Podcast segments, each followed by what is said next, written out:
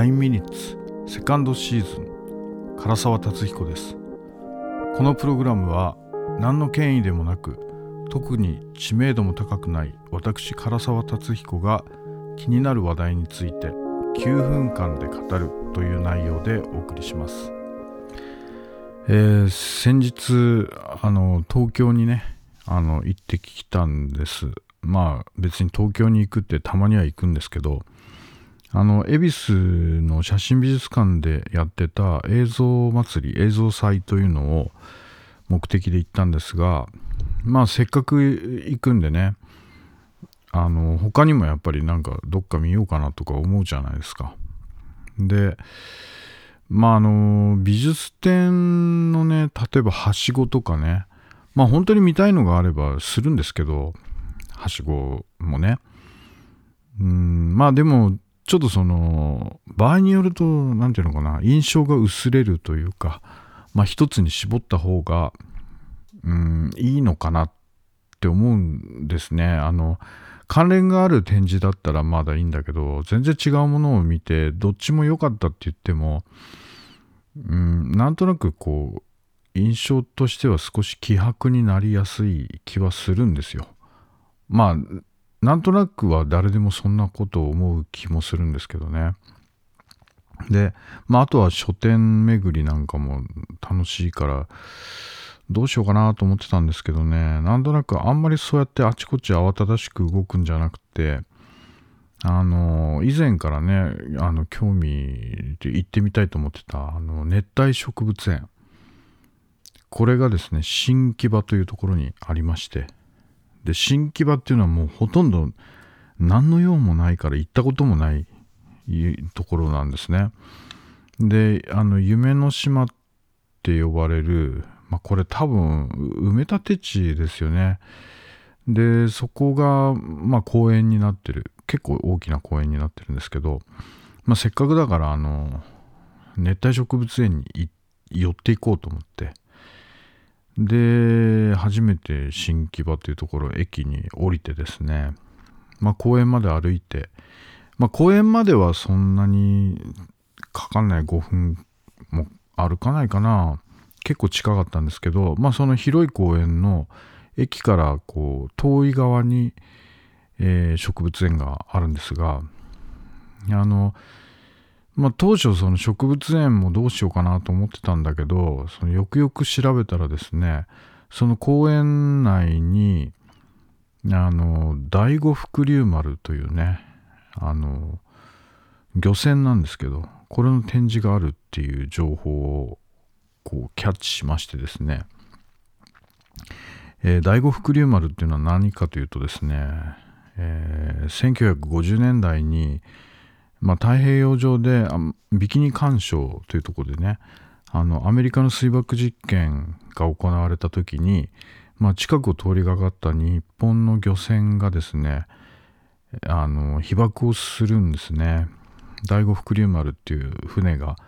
まあ、ちょうどその実験をしてるところを通りがかってしまって、うんまあ、いわゆるこう放射能を浴びてしまうという事件があったんです、まあ、事件。事故というかね。で、その漁船自体が実際その夢の島の中に展示されていて、えー、別にあの爆破したわけじゃないんで、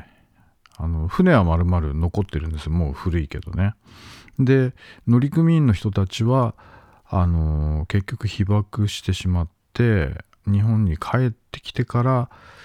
まあ、もう多分全員亡くなってるんだと思うんですけどね。うん、で、まあ、その資料館というか、あのその第五福竜丸の展示館というのが、えー、その新木場にあるんですね。で、まあもともとその第五福竜丸に僕としては第五福竜丸に興味があったというよりはですねそのえー、50年代にその第五福竜丸の事故が起きた後にですね、まあ、ある物理学者原子物理学者が、まあ、その核の恐怖っていうものをねあの本にして、えーまあ、世の中に広めたいみたいな多分そんな思いで本を書くんですけどでその時に表紙表紙じゃないや、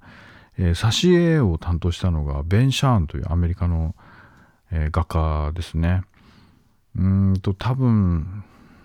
えっ、ー、と生まれはどこだっけな？リトアニアかな？東ヨーロッパの方だと思うんですけど、まあ、そのベン・シャーンが僕はすごく好きでですね、えー、っていうかベン・シャーンを好きな人はたくさんいますけどそうそれでその第五福竜丸にもちょっと興味があった、うん、まあ作品としてはそのラッキードラゴンシリーズ、えー、ラッキードラゴンっていかにもあの幸せそうな名前というかラッキーなんてついてるけどまあ福竜丸ですね。福に竜っていうのが、まあ、そこを取って多分ラッキードラゴンと呼んでるんだと思うんですがあのそのラッキードラゴンっていうシリーズで、えー、挿絵を描きました。ベン・シャーンが。でこの作品がですね、えー、僕の地元のですね桐生市にある大川美術館でも持ってる確か大川美術館でも見た気がするんですよね。その中の何枚かをね。そう。でとにかくベン・シャーン好きだったからあのー、第五福竜丸がそこに展示されてるっていう情報を得た時にですねまあ一気にまああの植物園も行きたかったことだしね。じゃあ新木場行こうっていうことで、えー、行ってきましたこの間ね。うん。で第五福竜丸の展示あの入るところはなんかなんだろうちょっとこう公民館みたいな雰囲気だったんでまあ寂れた感じかなと思ったんですけどもう中に入るとですねやっぱりその船が一層そこに丸々収まってる建物で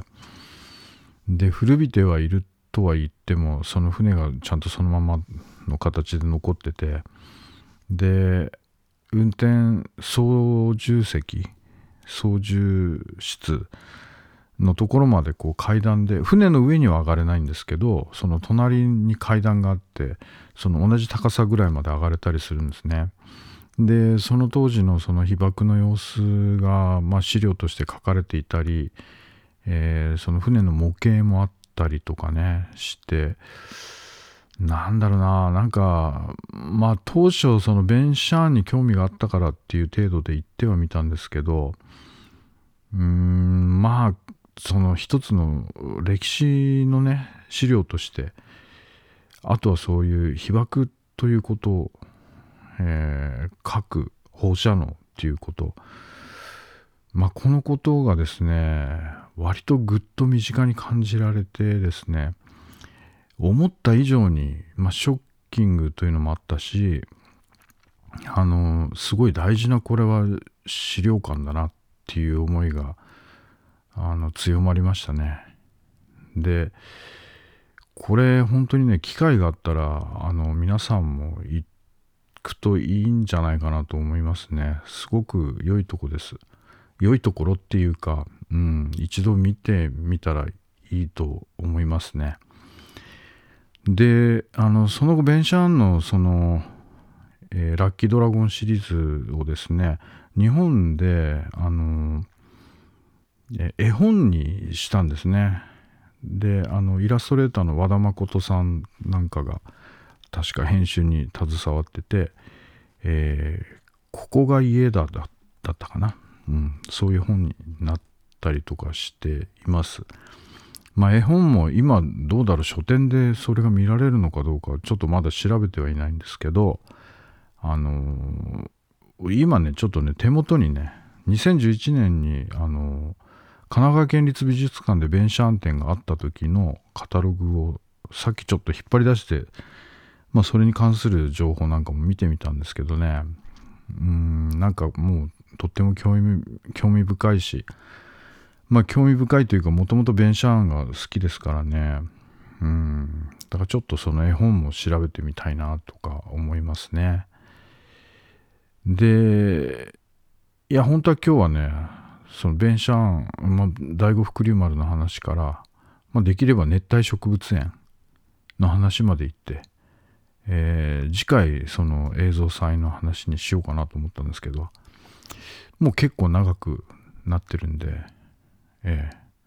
あの第五福竜丸ぜひ見てみることをお勧めします。というわけで最近長いんじゃない？